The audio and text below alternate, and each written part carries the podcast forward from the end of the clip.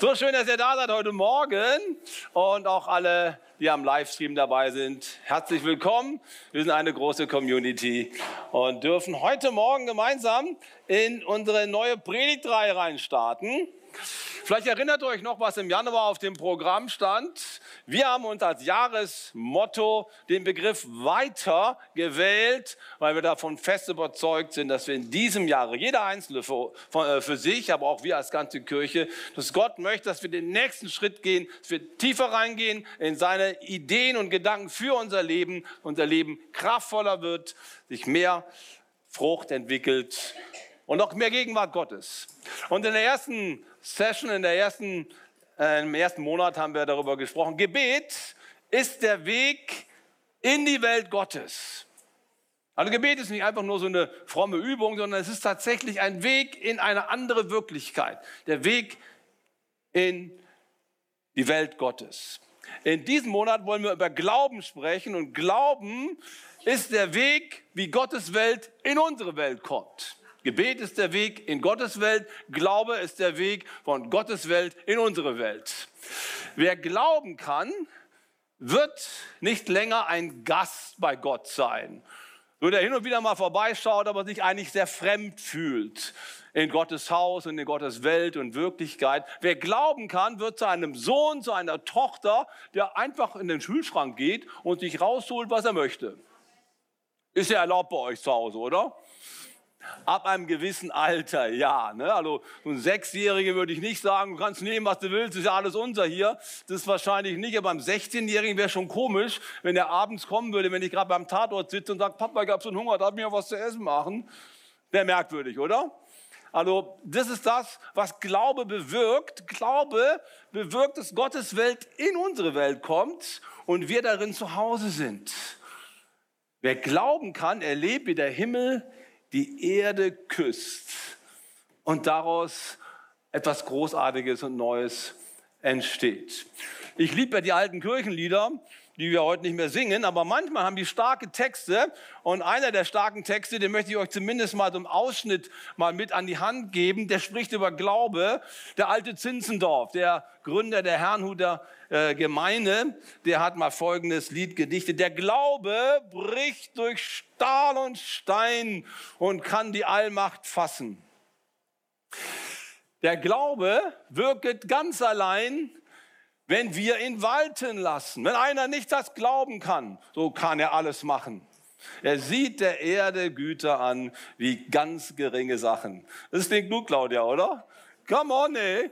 Der Glaube bricht durch Stahl und Stein und kann die Allmacht fassen. Was ist das für ein Lebensgefühl, oder? So dieses Wissen, ich habe ein unglaubliches Potenzial hinter mir. Alles ist möglich. Alles, was Gott will, kann und wird geschehen. Ich fühle mich geborgen. Ich lasse es einfach laufen. Der Glaube wirkt ganz allein, wenn wir ihn walten lassen. Wow, wie gut ist das denn? Also ich hoffe, ihr habt ein bisschen Appetit bekommen auf das Thema Glaube, weil Glaube ist Gottes Welt in uns. Und heute möchte ich über den ersten Gedanken sprechen, was Glaube für Werke bringt, was Glaube in unserem Leben ausrichtet. Und mein Titel heute heißt, Glaube bewirkt Verständnis. Durch Glauben verstehen wir. Durch Glauben verstehen wir. Das klingt erstmal wie so ein Widerspruch, oder? Wir sind ja alle, die meisten von uns zumindest, im kritisch geschulten Geist auferzogen worden. Erstmal alles hinterfragen. Nichts ist so, wie es wirklich ist oder wie es aus, aus, äh, aussieht, wie es zu sein scheint. Alles hinterfragen ist auch gut, viel Gutes dabei. Aber traditionell würden wir sagen, Glaube und Vernunft, Glaube und Verstand, das sind eher so Gegensätze, oder? Entweder ich glaube oder ich weiß, oder? Der alte Philosoph Immanuel Kant hat so schön gesagt, ich musste das Wissen aufheben, um Platz für den Glauben zu bekommen. Er wollte damit zum Ausdruck bringen, dass Glaube, die Wirklichkeit des Glaubens, ist mit rationalen Begriffen und, äh, und Zugängen nicht zu fassen. Deswegen das Wissen, das Verstehen muss mal weg damit der Glaube irgendwie Raum hat. Und ich sage dir heute, es ist genau umgekehrt. Du kommst erst zum wahren Wissen, wenn du den Glauben hast. Das ist eine steile These, klar, aber ich muss, möchte versuchen, sie heute ein bisschen zu hinterlegen. Stell dir einmal vor, was dadurch gewonnen wird, wenn du den Glauben aus deinem Leben komplett rausstreichst. Ich meine, wir leben ja in einer Welt, die sich eigentlich fast alle Dinge, die so existieren, die passieren, auch technisch erklären kann. Früher hatten die Leute Angst vor einem Donner, vor einem Blitz, weil die geglaubt haben, der liebe Gott ist böse auf mich. Ich habe bestimmt irgendwas falsch gemacht. Deswegen blitzt und donnert es, weil man es sich nicht erklären konnte. Heute wissen wir, da kommen ein paar Luftströme zusammen und haben keine Angst mehr davor. Da ist ja Gott gar nicht drin. Wirklich nicht? Jedenfalls nicht so, wie wir es uns vielleicht vorgestellt haben, dass er direkt dadurch in unser Leben eingreift. Wir können uns erklären, wie das alles hier, was wir sehen und was um uns herum ist, geworden sein könnte. Man nennt das Evolution. Und man braucht nur lange, lange, lange, lang genug, also Zeiträume, die lang genug sind, dass von der Wahrscheinlichkeit her das irgendwie doch möglich ist, dass aus einem Stein ein wunderschöner Mensch wird, so wie die Naomi oder wie die ähm, Anita hätte ich fast gesagt. Ich muss aufpassen, ja. Ich äh, mit meinem Namen, das ist noch nicht so weit, also da bin ich im Glauben noch ein Anfänger, ja. Adina, jetzt haben wir es, ja. Ja, so wunderschöne Menschen sind einfach aus dem Stein heraus entstanden. Da brauchst du auch viel Glauben dafür. Beweisen kann man es nicht, es ist aber eine Möglichkeit, das zu erklären. Es gibt gewisse Anhaltspunkte, die uns dazu bringen, ja, das ist tatsächlich möglich, dass sowas passieren kann. Ja, aber trotzdem bleibt am Ende ja die Frage, ja, Urknall, schön und gut, aber wo soll der denn hergekommen sein? Also man verschiebt durch viele Erklärungen eigentlich die zentrale Frage nur weiter nach hinten. Sie ist dadurch ja nicht gelöst, dadurch, dass ich mir viele Dinge technisch erklären kann. Könnt ihr mir folgen? Die eigentliche Frage des Seins ist damit noch nicht geklärt. Aber wir leben in einer Welt, heute zumindest, die mehrheitlich davon ausgeht, der Mensch ist ein Zufallsprodukt, er hat keine Bestimmung, er hat kein Ziel, es gibt kein höheres Wesen, das mich gemacht hat und dem ich gegenüber verantwortlich bin, sondern ich bin im Prinzip ein Rohstoff, aus dem ich machen kann, was ich möchte. Ich bin mein eigener Designer.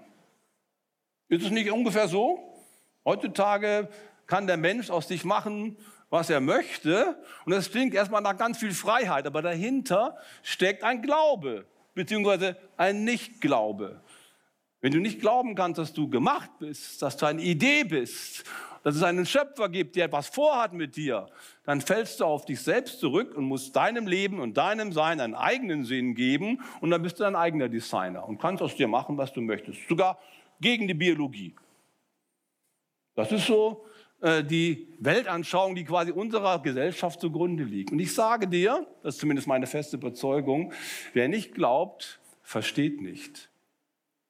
Dem fehlt das entscheidende Puzzlestück, um die Wahrheit zu erkennen oder das ganze Bild zu erkennen. Manchmal ist es ja so, dass uns das ganze Bild irgendwie nicht aufgeht, weil da so ein paar Teile fehlen.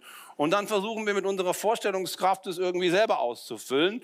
Und so ähnlich ist es auch, wenn wir Gott aus der Rechnung streichen, dann fehlt uns das entscheidende Puzzlestück, um zu begreifen, wer wir selber sind. Das ist meine Behauptung heute Morgen. Okay?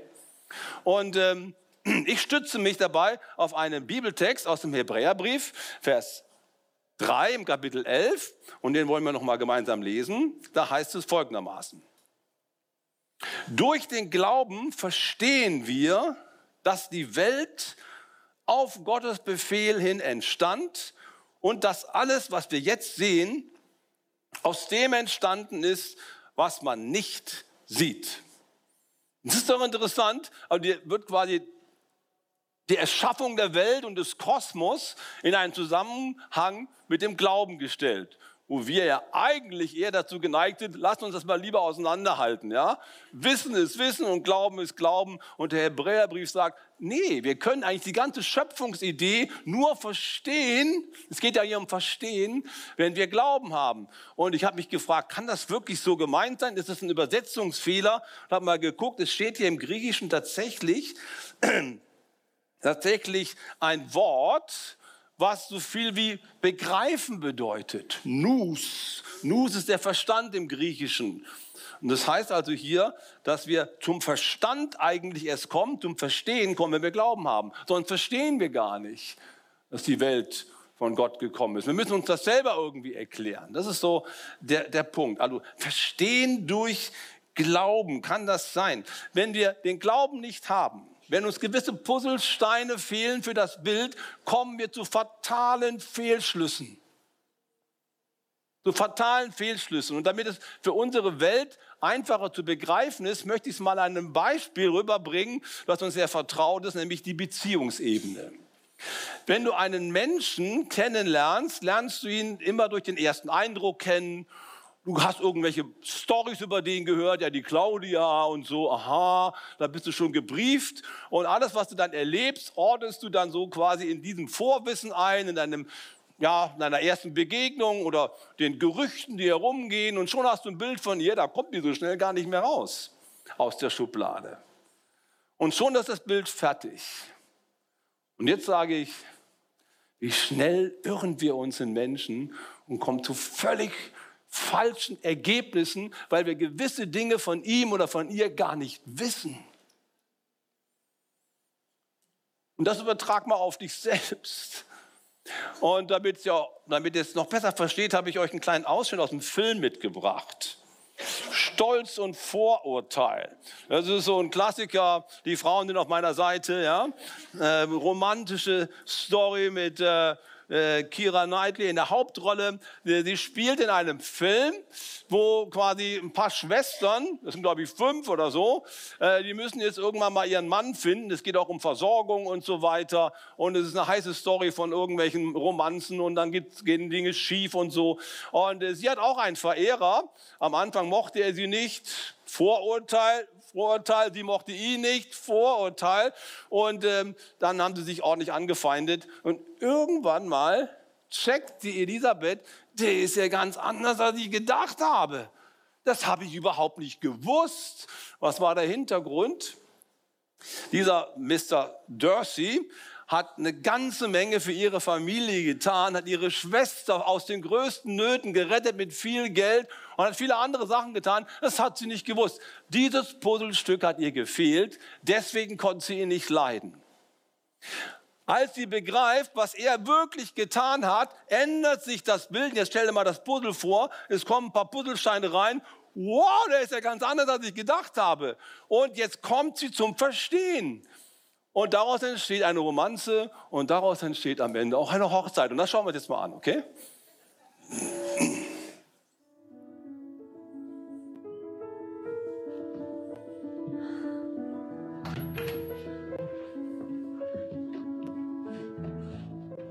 Shut the door, please, Elizabeth.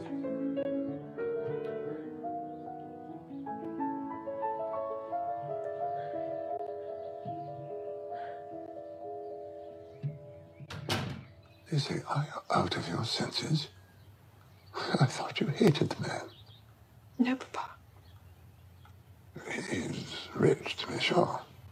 He would have more fine carriages than Jane. But would that make you happy? Have you no other objection than your belief in my indifference? None at all. We all knew him to be a proud, unpleasant sort of fellow. But this would be nothing if you really liked him. I do like him. Yeah. I love him. He's not proud. I was wrong. I was entirely wrong about him. You don't know him, Papa. If I told you what he was really like, what he's done, What has he done?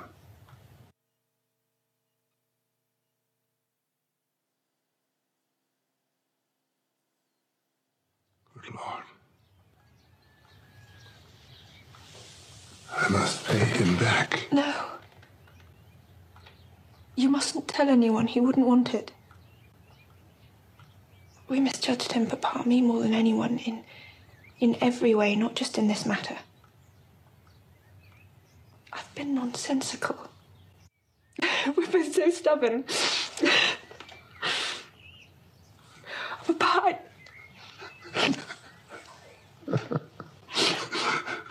you you really do love him, don't you?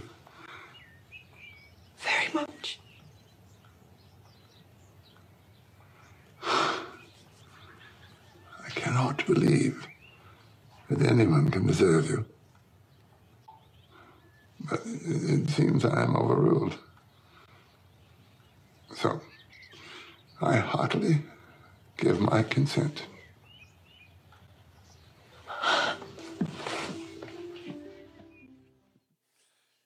So, jetzt wisst ihr, was ihr heute Abend tun könnt. Gibt auf Netflix. Aber das zeigt so schön, was ich sagen möchte, ja? Wenn das entscheidende Puzzleteil ins Spiel kommt, plötzlich wird alles ganz anders. Als ich vor 40 Jahren mein Leben Jesus Christus gegeben habe, da war so ein Augenblick. Ich kam ins Gespräch mit jungen Christen, die haben mir erzählt, dass Gott tatsächlich real ist, in ihrem Leben gewirkt hat. Und während ich so zuhörte, während ich mich darauf einließ, plötzlich zack, zack, zack, ein Puzzleschein nach dem anderen wurde zusammengesetzt. Ich bekam ein völlig anderes Bild von Gott. Und dann war mir klar, wenn Jesus wirklich von den Toten auferstanden ist, dann stimmt alles. Und dann ist auch mein ganzes Leben komplett in einem anderen Licht zu bewerten. Das war mir klar und es hat tatsächlich nicht nur etwas geändert, es hat alles geändert. Durch Glauben verstehen wir, dass die Welten von Gott gemacht worden sind. Durch Glauben verstehen wir, dass Gott einen Plan hat für uns, dass er da ist, dass wir nicht unser eigener Schöpfer sind, sondern dass wir ein Gedanke Gottes sind. Und das ändert alles. Könnt ihr mir folgen? Bei mir war es tatsächlich so, dass das Gestrüpp, das Gestrüpp meiner Gedanken, da war wirklich eine Menge Gestrüpp, das könnt ihr euch vorstellen. So mit 19 hat man ja eine Menge Flausen im Kopf, sagt man. Ne? Versteht ihr das? Flausen im Kopf? Schon mal gehört, okay, gut, ich muss mich absichern. Und bei mir war es auch so, boah, so viel Ideen, wie die Welt ist, wie ich bin. Und vielleicht kennt jemand von euch das Märchen von Dornröschen. Ihr merkt, ich bin alter Romantiker. Ne? Das Märchen von Dornröschen. Die schläft da 100 Jahre im Schloss, weil die verhext worden ist. Und um das Schloss herum wächst eine riesige Dornenhecke. Und viele Prinzen würden gerne zu dieser Prinzessin kommen und versuchen, sich da eine Schneise reinzuschlagen, schaffen es nicht. Die bleiben im Dorngebüsch hängen und ver verrecken elendiglich. Bis nach 100 Jahren ein junger Prinz kommt und der schafft es, das ganze Gestrüpp aus dem Weg zu räumen. Und da steht das Schloss da, was 100 Jahre niemand sehen konnte. Und tatsächlich, die Prinzessin ist da und er schlägt ihr auf den Rücken, guter Apfel kommt raus, ne? so ungefähr. Ne? Und so ist es, wenn ein Mensch zur Erkenntnis kommt, dass er ein Gedanke Gottes ist. Das Gestrüpp ist plötzlich weg und ich sehe klar. Durch Glauben verstehen wir. Aber es steht noch mehr hier in diesem Text. Durch Glauben vertrauen wir. Hier heißt es ja, durch Glauben verstehen wir, dass die Welten durch Gottes Wort bereitet worden sind. Durch Gottes Wort bereitet worden sind. Das Wort Gottes, was hier unterstrichen wird, ist so entscheidend. Durch Glauben verstehen wir, dass Gott etwas getan hat, dass Gott etwas vorbereitet, dass Gott versorgt, dass Gottes Wort trägt. Gott, Gott hat die Welt nicht einfach so entstehen lassen, er hat sie in die Existenz gesprochen. Gott redet und das menschgewordene, fleischgewordene Wort Gottes ist Jesus Christus selbst. Alles, was Gott tut, tut er durch sein Wort. Und dieses Wort Gottes ist für unser Leben von unglaublicher Bedeutung. Wer dem Wort Gottes Vertrauen schenkt, und ich meine damit jetzt den Zusagen Gottes, den Verheißungen Gottes für unser Leben, den Zuschreibungen Gottes für unser Leben. Wer das glauben kann, der erlebt, wie Gottes Welt in meine Welt kommt. Wenn ich plötzlich ein Sohn, eine Tochter bin und mich zu Hause fühle in, der unendlichen, in dem unendlichen Potenzial der Möglichkeiten Gottes. Durch Glauben vertrauen wir. Und der Text, den wir gelesen haben, haben hier im Hebräer Kapitel 11, steht in einem Kontext. Das ganze Kapitel 11 ist ein einziger Beweis dafür, dass Gottes Wort zuverlässig ist und dass wir ihm vertrauen können. Das Kapitel 11 im Hebräerbrief, das nennt man auch das Kapitel der Glaubenshelden. Es werden so 25, 30 Personen aufgezählt, Abraham, Mose, David, Daniel, alle möglichen Leute werden aufgezählt und es wird immer der Fokus auf ihren Glauben gelegt. Mal, so ein paar, mal drei Beispiele. Und es wird dann herausgestrichen, was Glaube bewirken kann, wenn wir Gott vertrauen, was dann entstehen kann. Da werden die krassesten Geschichten erzählt, da greifst du dir an den Kopf und denkst, es kann doch nicht sein. Noah. Noah hat die Arche gebaut. Ja, wahrscheinlich stellst du dir so vor, ja, wahrscheinlich war der so im Hamburger Hafen und hat dort da quasi so sein Schiff zusammengezimmert, wie man halt so Schiffe baut. Ne? Ja, mal wegen. Der hat sein Schiff irgendwo im Trockenen gebaut. Irgendwo in der Wüste oder irgendwo in den Bergen, wo überhaupt kein Wasser ist. Ich meine, auf die Idee muss man erst mal kommen, oder? Und es ist kein kleines Bötchen, das man so irgendwie da in den Teich reinsetzen kann, um mit seinem kleinen Jungen zu spielen. Es ist ein Riesenboot, 150 Meter lang. Der baut 120 Jahre lang an diesem Boot. Und dann kommt der Regen. Und es regnet und regnet und regnet. Das Wasser steigt. Und plötzlich hebt das Boot ab und er fährt davon. Es ist doch Wahnsinn, so eine Geschichte, findet ihr nicht? Wer kann denn sowas glauben? Die Bibel sagt, es ist so gewesen. Wie konnte ein Noah sowas machen? Wie kann ein Mensch in der Wüste oder in den Bergen ein riesiges Boot bauen? Das macht doch überhaupt gar keinen Sinn. Durch Glauben vertrauen wir und durch Glauben werden Dinge in Bewegung gesetzt, die unmöglich sind. Als nächstes wird Abraham vorgeführt. Abraham, als er 75 ist, also wenn ich 75 bin, dann liege ich irgendwo auf der Couch und mache gar nichts mehr. Freue ich mich, wenn die Engel kommen und so und mir das Essen bringen und den Kuchen und mir in den Bart kraulen. Da freue ich mich drauf, ja, mit 75. Und mit 75, ne? Ist doch so, oder Uschi? Ist nicht so? Okay, gut. Hat man noch ein bisschen. Ne? Also Abraham mit, mit 70 hört der eine Stimme. Abraham, Abraham. Und er guckt in die Sterne und Gott sagt, Abraham, zieh aus aus deiner Heimat, aus deinem Land, aus deinem schönen Haus. Es ist zwar abbezahlt und hat auch viel Raum, du kannst dort feiern mit deinen Leuten, aber es ist vorbei jetzt. Zieh mal weiter. Mit 75.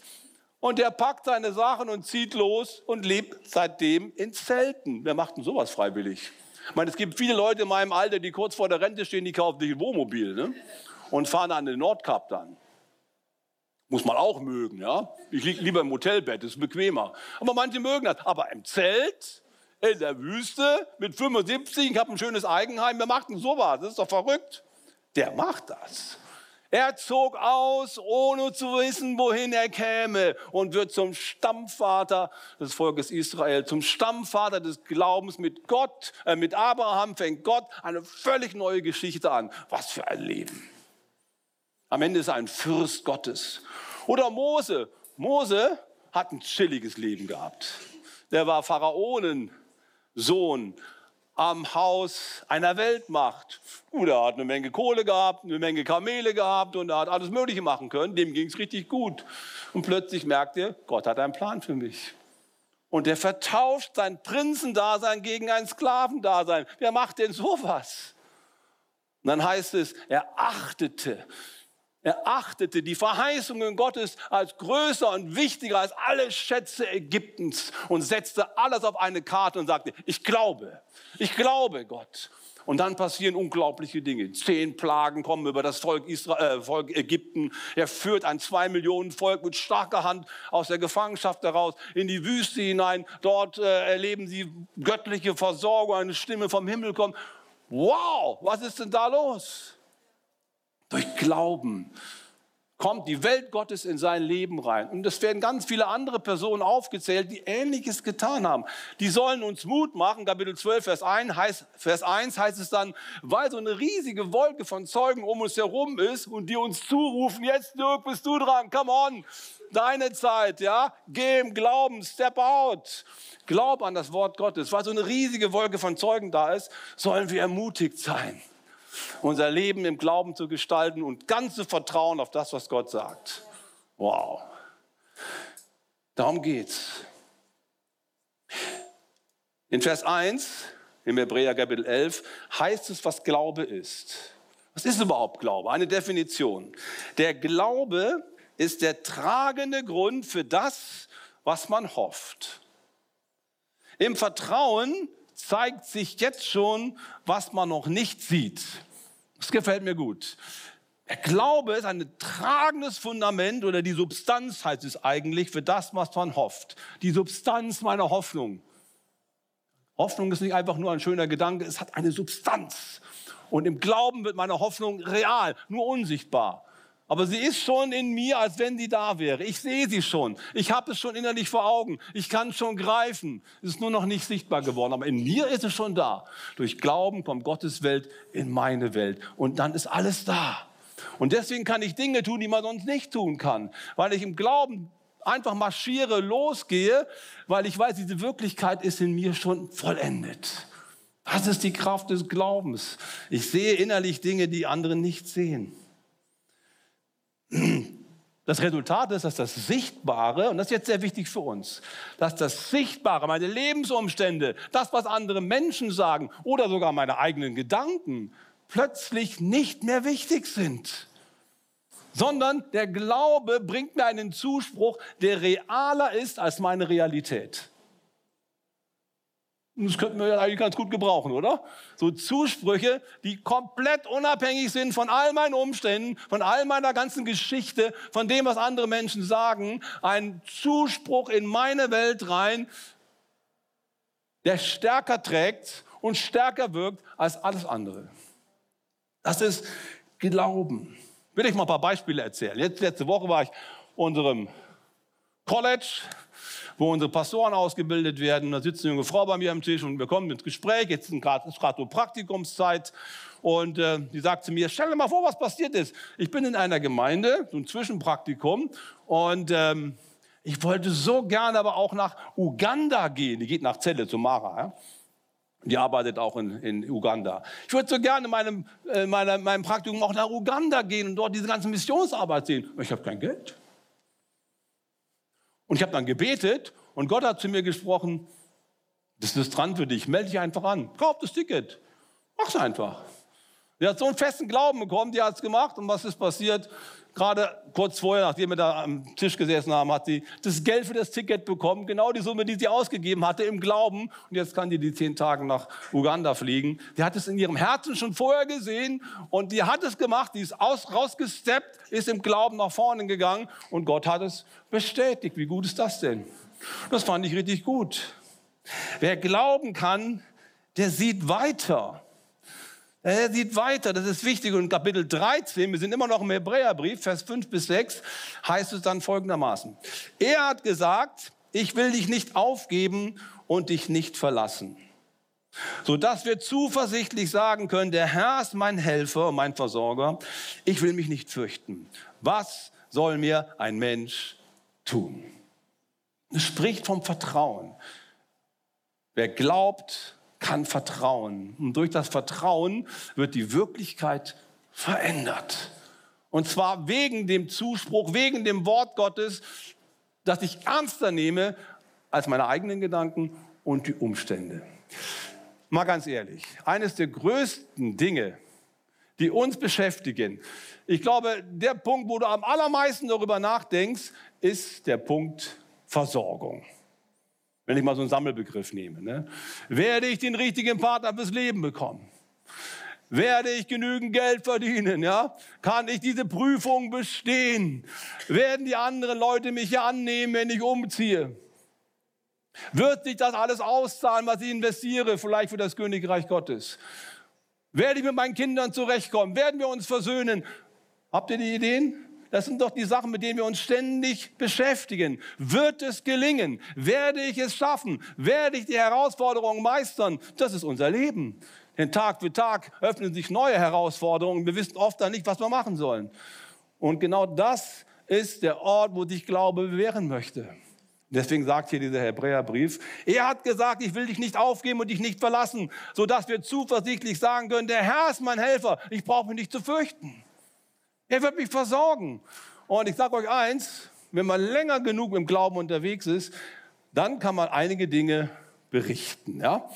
Und äh, ich habe so viele Sachen erlebt. Eben habe ich das Thema Partnerschaft angesprochen und einige junge Leute hier, die vielleicht auch über sowas nachdenken. Also als ich 24 war, habe ich plötzlich aus heiterem Himmel die Krise gekriegt. Bis dahin habe ich überhaupt keine Probleme gehabt, war alles gut. Und plötzlich kam diese Krise, werde ich die richtige Frau kriegen? Kennst du sowas? Ich kann nichts sehen, es ist ziemlich dunkel da hinten, aber ich glaube, da sitzt jemand, der auch gerade solche Gedanken hat. Werde ich die richtige Partnerin, den richtigen Partner finden? Du, das kann dich fertig machen. Ja, da kriegst du Schweißausbrüche, schlaflose Nächte und alle anderen haben schon und ich noch nicht. Das ist schwierig. Und was habe ich gemacht? Oh, ich habe gebetet. Gebet ist der Weg in Gottes Welt.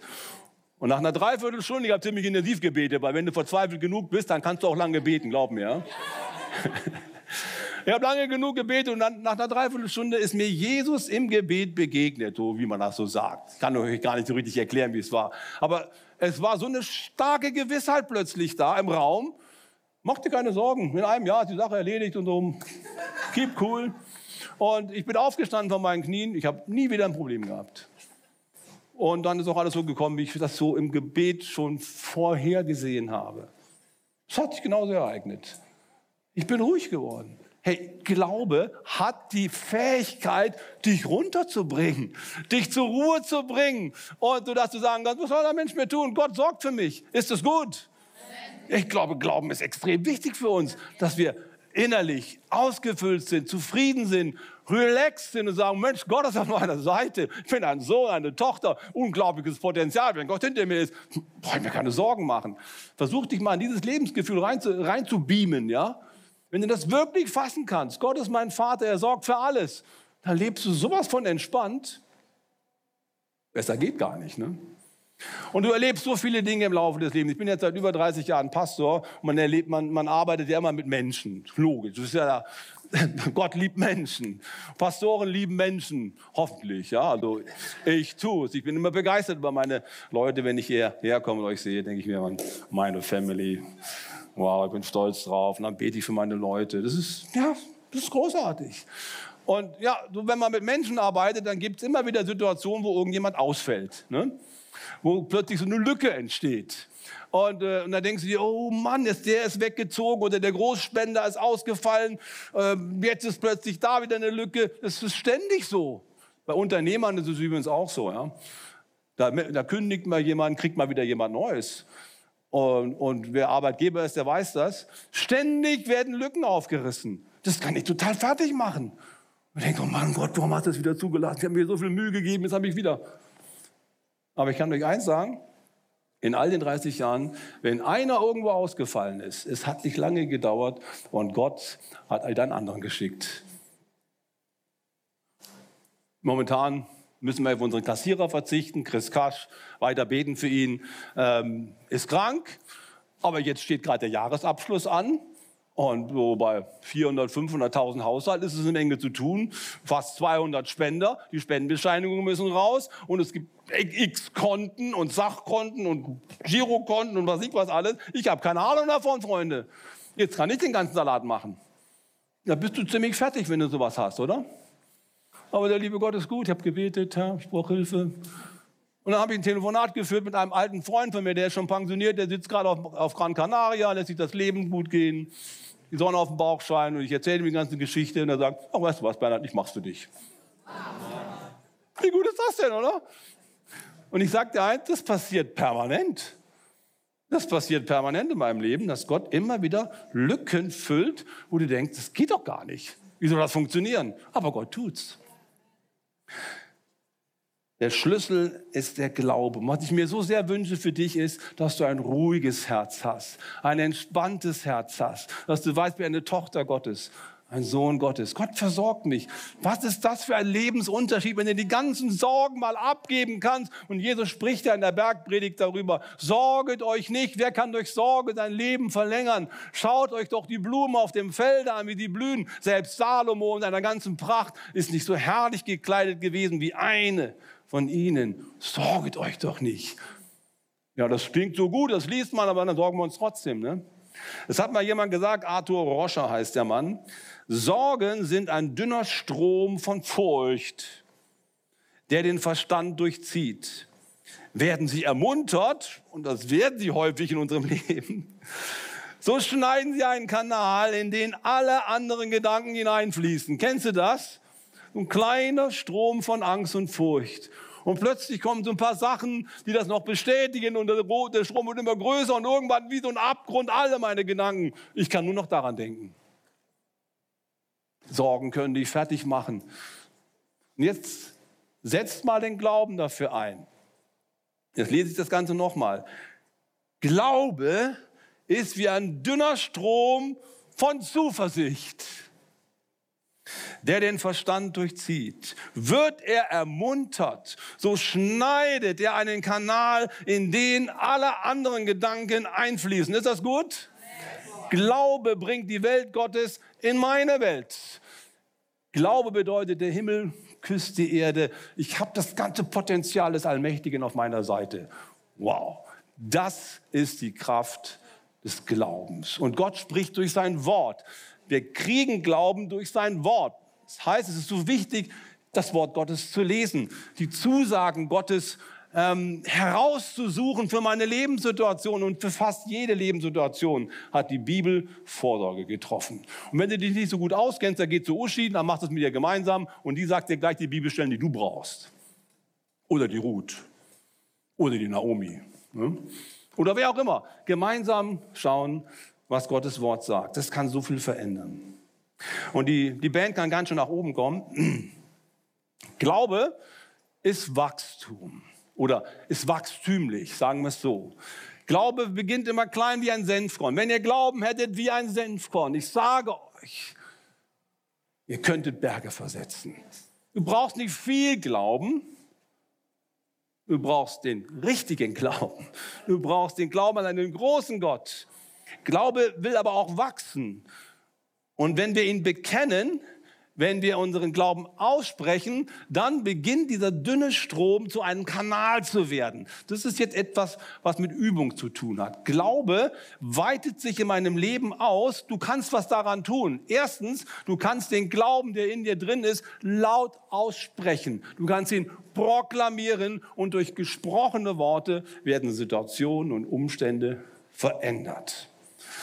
Das klingt ein bisschen merkwürdig, weil du ja quasi ins Luftleere hineinsprichst. Äh, da ist ja niemand dabei, wenn du das bekennst. Aber du weißt ganz genau, wenn ich zu der Adina jetzt sagen würde, Adina, als ich dich heute Morgen gesehen habe, habe ich mich so gefreut, dass du heute da bist, dass ich neben dir sitze. Das war richtig, richtig klasse. Ich bin so begeistert, dass du heute da bist. Meine Worte könnten das Potenzial haben, dass die Adina sagt, äh, der, der Bernhard hat wir heute wieder so, ja. Das wäre die eine Möglichkeit. Sie könnte aber auch sagen, hey, das freut mich, dass sich ein anderer freut, dass ich da bin. Tut mir gut. Und schon geht es dir besser, oder? Ist es nicht so? Das ausgesprochene Wort bewirkt da was.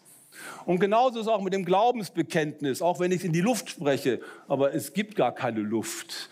Es gibt keinen luftleeren Raum, sondern wir werden umgeben von einer unsichtbaren Welt, die wirklich da ist.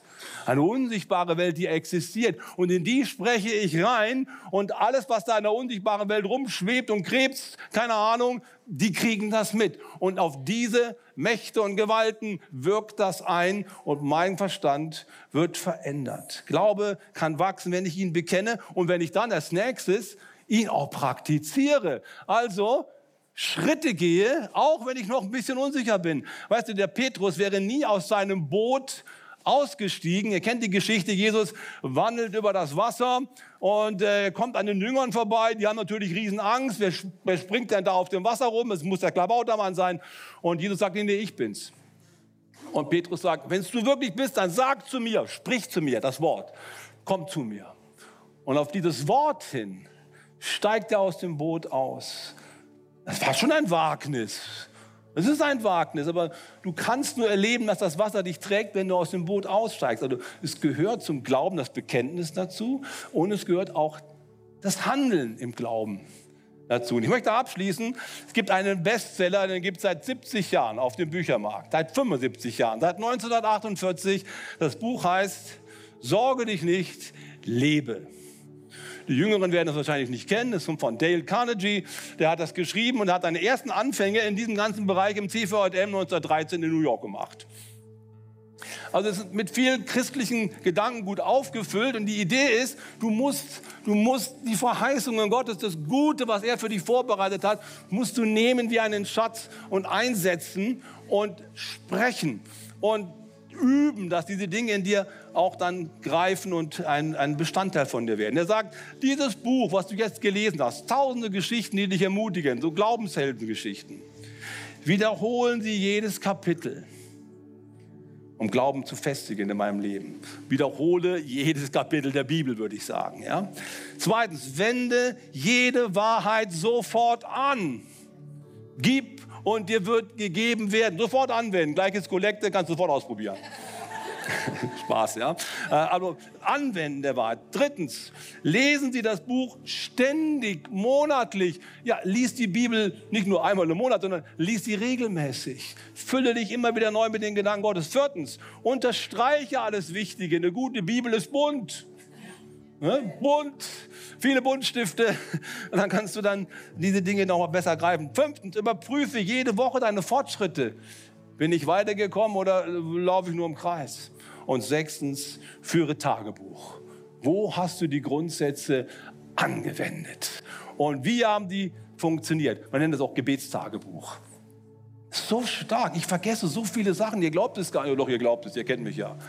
Manchmal blätter ich meine alten Predigten durch und gucke mal, was ich so früher gepredigt habe. Da stehen dann Geschichten, die habe ich total vergessen. Ich denke mir, wow, das habe ich total vergessen. Es ist ja unglaublich, was Gott getan hat. Und ich bin da so aufgebaut. Und so geht es dir auch, wenn du ehrlich bist. Schreib auf, was Gott getan hat. Und daran ziehst du dich immer wieder hoch. Glauben bringt Gottes Welt in unsere Welt. Und nur angewandtes Wissen wird Bestandteil meines Lebens. Glauben ist der Weg, wie wir unser Leben verändern können, aufgrund der Zusagen Gottes. Ich würde euch gerne einladen, mit mir aufzustehen. Durch Glauben verstehen wir.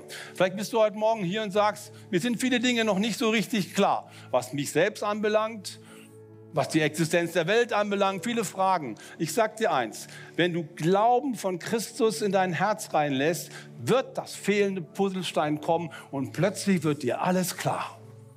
Jetzt auf einmal, das Gestrüpp ist weg. Und das wünsche ich dir so sehr. Und der erste Schritt dazu ist, dass man Jesus konkret persönlich bittet, komm in mein Leben und öffne mir die Augen. Und das Zweite ist, durch Vertrauen auf die Zusagen Gottes wird mein ganzes Lebensgefühl permanent auf ein anderes Niveau gehoben. Und das möchte Gott so gerne. Lass uns mal gemeinsam beten. Jesus, wir danken dir von ganzem Herzen, dass du uns nicht einfach so zurückgelassen hast hier. Du bist aufgefahren in den Himmel, hast uns den Heiligen Geist geschenkt, der uns an alle Worte erinnert, die du jemals gesprochen hast.